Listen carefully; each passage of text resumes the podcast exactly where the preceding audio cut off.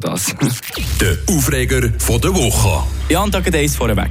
Ich liebe meine beiden Katzen über alles. Aber wer selber Katzen hat, der weiss, es ist halt einfach nicht so einfach. Vor allem, wenn man so zwei Schmausekätzchen wie ich daheim hat. Manchmal da kommst du hey, sie gumpen dich schon fast an vor Freude und verfolgen dich auf Schritt und Tritt, bis du dir endlich Zeit nimmst, für sie zu flattieren. Und zehn Minuten später, äh, dann tun sie dann wieder so, als wäre ich Luft und gar nicht um. Ja, gut, äh, ist mir ja persönlich gleich, gell? Ich richte mein Leben sicher nicht nach meinen Katzen.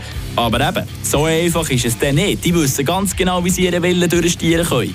Wenn der Kater am Samstagmorgen halb vier das Gefühl hat, jetzt ist Zeit für Futter, dann ist ja aber auch sicher Zeit für Futter. Und sonst gibt es Terror, bis sich meine Freundin oder ich aus dem Bett bewegen. Dann sage ich dann aber zum Kater, gang doch raus, geh raus, anstatt am Jauen wie am Spieß. Weisst du, wo die Müsli daheim sind?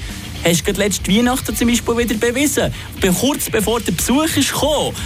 Und was war seine Antwort? So wie eigentlich ging.